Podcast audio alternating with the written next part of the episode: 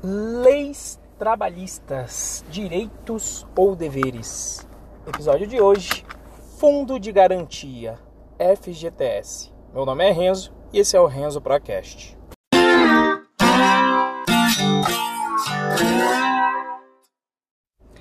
Então, no episódio de hoje, vamos continuar com a nossa caminhada de investigação das condições trabalhistas condição desse episódio vai ser o FGTS, o Fundo de Garantia do Trabalhador Salariado. Então esse fundo aí, se eu não me engano, quando eu vi o histórico dele, na época ainda da, se eu não me engano, antes do período da ditadura militar de 64, é, no sistema trabalhista vigente naquela época existia a instituição da estabilidade no trabalho. Como é que funcionava essa estabilidade? Se você trabalhasse, você completasse 10 anos trabalhando em uma empresa, você não poderia mais ser mandado embora. E daí vem então quando você atingia a chamada estabilidade. E obviamente que isso aí não é viável para qualquer empresa. Não, eu não sou obrigado a ter um funcionário, né?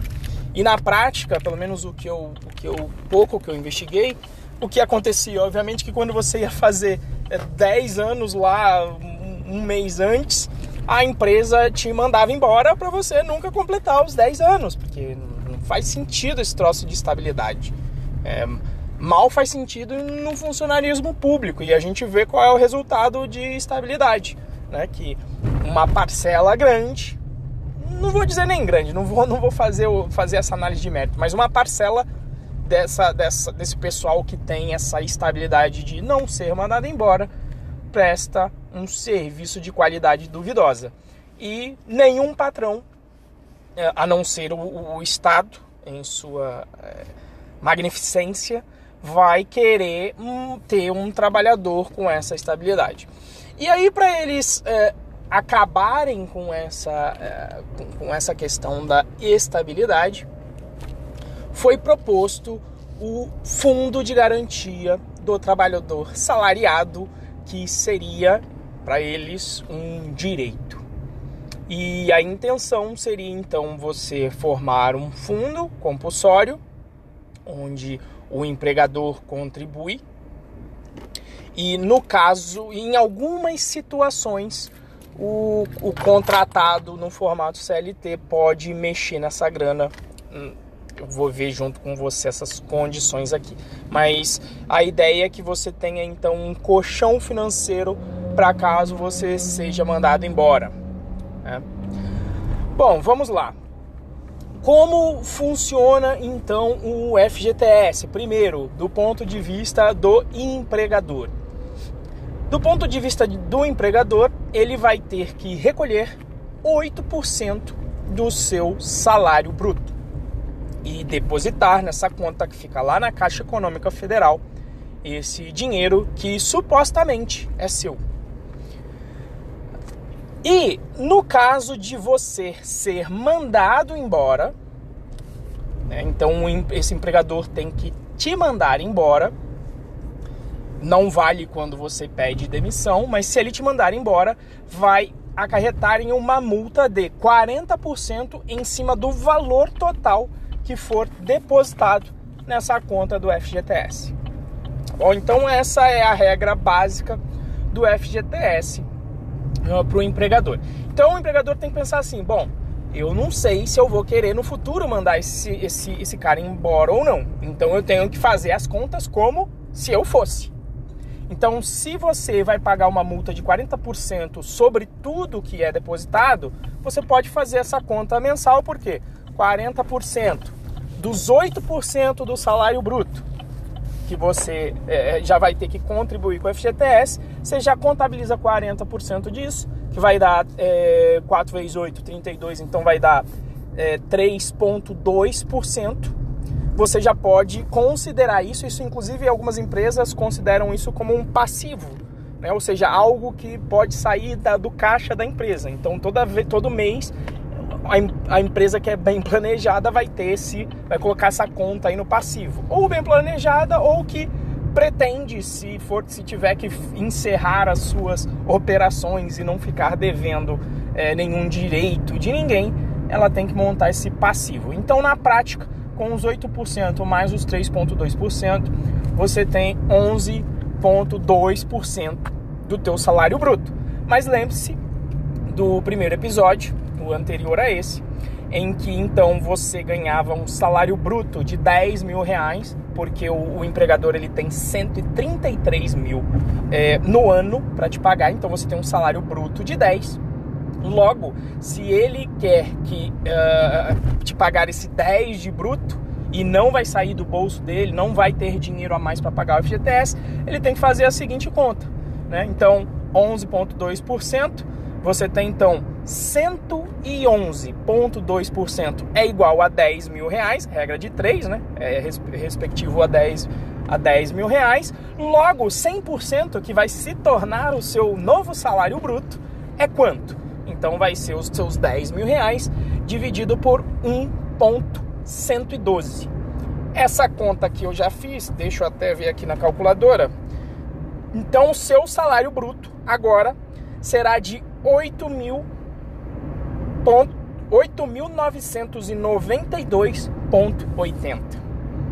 Então é isso que o seu, essa conta que o seu empregador vai fazer, ou seja, mais R$ reais que você, digamos aí, está deixando na mesa. Porque relembrando, do ponto de vista de uma empresa que fosse contratada, não existe FGTS. Logo, você colocaria no seu bolso por mês mil é, e na verdade mil e oito reais por mês que então você está deixando nesta conta do FGTS, tá? Isso considerando obviamente se você fosse mandado embora. Bom, essa é, é a conta então. Veja que aí do, do seu bruto de 11.088 contratado, o bruto. Depois a gente vai fazer ainda contas comparando os impostos ainda pagos do lado do contratado. Mas a, a gente faz num, num, num, segundo momento quando a gente chegar no seu salário bruto efetivo, tá? Mas então, até esse momento dos 11.080, agora nós pulamos para 8.992 reais mensais brutos de salário. Pois bem, e aí avaliando os outros aspectos do FGTS, né? O FGTS não é um dinheiro seu, é um dinheiro do governo que em alguma ocasião pode ser que ele te libere. Uma ocasião muito especial foi uh, que o Temer liberou o fundo, o fundo para a turma tirar, uh, para a gente tentar, para ele tentar aquecer a economia, mas é um, caro, um caso muito raro, não sei se aconteceu isso de novo no passado. Outro caso de liberação aí, ó, com os desastres naturais quando acontecem, por exemplo, o que aconteceu recentemente de Brumadinho. No caso ali de Brumadinho, liberaram o FGTS ali das pessoas, mas isso, essas são condições extraordinárias e as condições ordinárias, as normais. A normal é, um, você tira o fundo, e isso respectivo só ao seu trabalho. Se você trabalhou em algum lugar, pediu demissão e tinha dinheiro no FGTS, ele vai ficar lá. Não vai ter jeito. E aí, se você entrar em outro e for demitido, essa conta respectiva, esse único trabalho onde você foi mandado embora, você pode retirar e vai ter a multa de 40% para você receber. Tá? Outro caso em que você pode retirar, compra da casa própria. Só que na compra da casa própria, o, a questão é a, a, questão é peculiar. Não é assim, você pode chegar lá, você dá uma primeira entrada e não é que de mês a mês você vai poder retirar o fundo de garantia e pagar sua casa própria. Não, meus amigos. Você vai só poder fazer isso de dois em dois anos. Uma outra ocasião é se você passar mais de três anos desempregado. Aí você pode retirar. E assim, não são três anos ainda a regra. Eu sei, eu vou explicar o porquê que eu sei disso, Né? Eu parei de ser CLT depois justamente de fazer essa análise que eu estou fazendo aqui. Eu abri a minha empresa para tocar negócios, mas se Deus quiser, nunca mais eu, eu terei minha carteira assinada. E aí eu fui saber como você retira o dinheiro do FGTS. Então você tem que passar três anos desempregado e você vai poder fazer a retirada do FGTS no mês do seu aniversário. O que isso significa? Por exemplo, eu faço aniversário em setembro. Se eu tivesse pedido, se eu parasse de trabalhar em outubro, que é um mês depois, eu teria que esperar três anos depois. Então, vamos supor, outubro de 2018.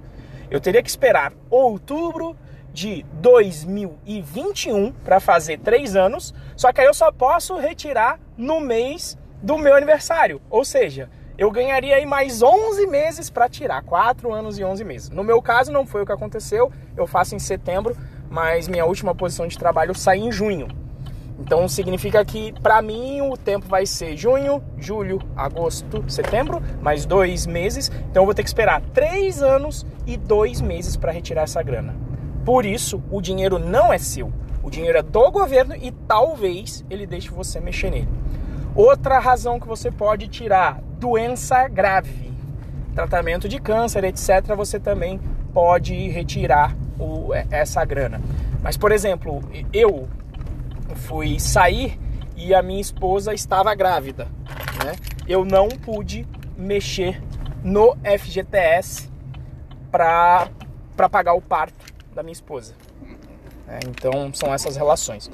Fora isso, o, o, o FGTS cria como é o meu caso, cria um, um cria um jeitinho, ele, ele, ele, ele tem um problema no relacionamento do empregador com o empregado.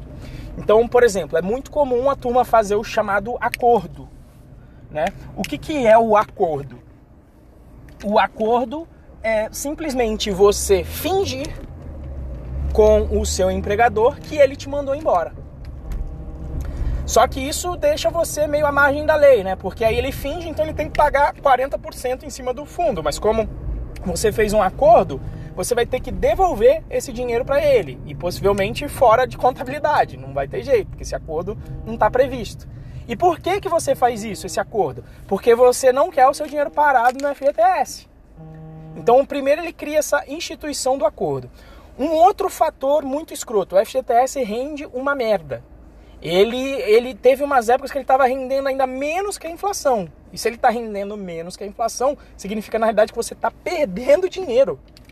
Você com certeza consegue colocar numa merda de um CDB de liquidez diária aí, qualquer um desses bunda, por exemplo, do, do, do, do Banco Inter. Você coloca lá, vai render mais que o teu FGTS. Então, na realidade, você está perdendo dinheiro lá. E a outra relação é, esdrúxula que ela cria entre empregador e empregado é que ele coloca essa posição de, às vezes, o empregado ter que pedir por esse acordo por querer mexer no FGTS. Né? E aí tem empregador que é honesto e vai falar, ah, e não, olha, não, não vou fazer isso porque não, não é certo. E quando faz isso, às vezes o empregado pode entrar, aí entra num, num momento conflituoso, né? Que aí o empregado fala também, então tá bom, você não quer fazer, então não vou pedir demissão. E fica cagando pau no trabalho. O que eu acho muito antiético, mas eu sei que existe. Tem gente que começa a cagar o pau de propósito, às vezes até sem nem tentar fazer o acordo, pra querer que o patrão mande ele embora. E é do interesse dele. Né? Ou seja, e aí o patrão fica entre a cruz e a, a espada, né? Tipo, pô, é, mando o cara embora e pago 40%, ou fico aqui com um cara que não tá rendendo de propósito, prejudicando as atividades da minha empresa de propósito só porque ele quer a multa. Então veja o tipo de relação que pode que pode acontecer por conta da lógica de funcionamento do fundo de garantia. Ou seja, e, e outra coisa, sempre aquela análise lá que eu propus no início do, dessa série.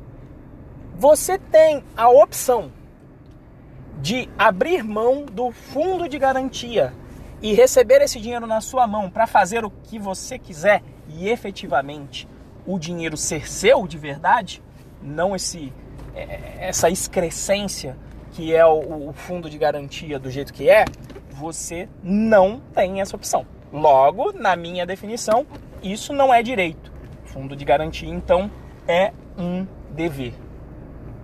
Então, meus amigos, se você, resumindo aí o episódio, se você não fez as contas de FGTS, não estudou as características, né? E tá achando que isso é um direito, uma coisa boa para você, deixar um dinheiro que rende menos que a inflação com o governo e ele ditar o quando, quais são as únicas condições em que você pode movimentar esse dinheiro em seu favor, você então não está sendo um pró, não está sendo um profissional.